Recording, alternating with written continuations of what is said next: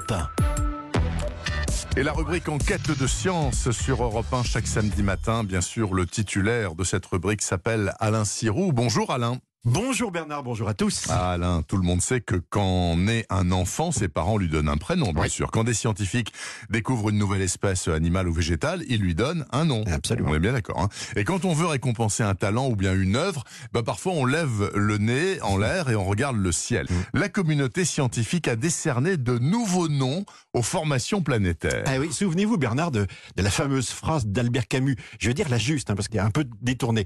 Mal nommer un objet, c'est ajouter au malheur de ce monde. Ouais. Et comme il n'est pas question d'en rajouter, vous pensez bien, quand les scientifiques veulent nommer une formation géologique sur une planète, une lune ou un astéroïde qu'ils viennent d'explorer, alors ils prennent leur temps. C'est pour ça qu'on voit euh, apparaître en ce moment sur les cartes de la lointaine planète, enfin ex-planète Pluton, et de son satellite Charon, ou encore de l'astéroïde Bennu, exploré il y a deux ans par euh, une sonde de la NASA, de nouvelles dénominations. Alors, de nouvelles dénominations, mais qui est habilité à donner des noms et selon quels critères? Il y a un organisme planétaire qui Absolument, c'est l'Union astronomique internationale, c'est-à-dire l'é- l'équivalent de l'ONU pour les astronomes, et sa fameuse, tenez-vous bien, commission de la nomenclature céleste, qui est habilitée à le faire. Alors, il y, a- il y a des règles strictes, hein, comme euh, être ouvert à toutes les cultures, Ouais. bon, être mort depuis au moins trois ans si on est un humain, deux ou trois siècles pour un leader politique euh, ou militaire, Hmm. et 3000 ans pour un personnage religieux. Vous voyez, ça limite les prétentions quand Et même. les risques de polémique Et aussi. les risques de polémique. Enfin, on thématise les astres à nommer. Vous voyez, Vénus, c'est la planète des femmes. On y trouve euh, Edith Piaf, euh, Coco Chanel, Marie Curie, etc. Parmi les Françaises qui ont un cratère. ont un cratère alors Absolument, non, tout je à fait. savais pas. Sur Pluton, on rend hommage à la mythologie des mondes souterrains et aux explorateurs de l'extrême. Par exemple, on y trouve les monts Hilary et Tenzing, les Ah, deux premiers qui ont hommes vaincu l'Everest. euh, qui ont vaincu l'Everest.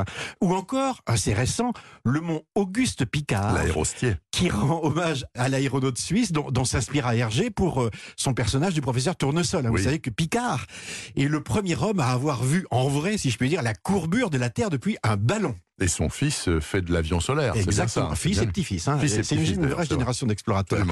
Et très récemment, la carte de, de Charon, la lune de Pluton, s'est vue transformer, elle, en, en capitale de la science-fiction, puisqu'on y célèbre Jason et les argonautes de la mythologie grecque, mais aussi euh, Sir euh, Arthur Clarke et, et Stanley Kubrick, Ah. euh, sous la forme de monts, de cratères, en l'honneur du visionnaire de- du film euh, 2001, l'Odyssée de l'espace. Est-ce qu'il y a en dehors de l'hommage posthume d'autres intérêts éventuels à baptiser des sites ou même des missions scientifiques Absolument, il y en a au moins deux.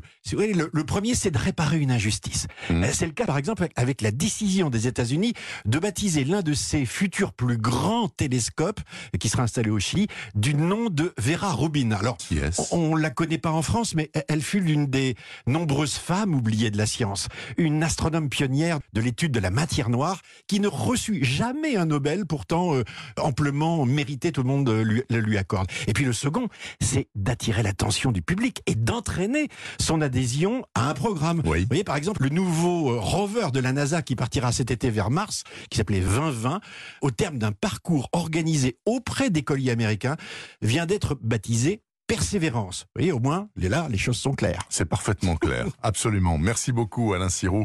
C'est toujours clair avec vous, hein, chaque week-end sur Europe 1. Je vous souhaite une bonne semaine scientifique. Vous écoutez Europe 1, il est 6h23.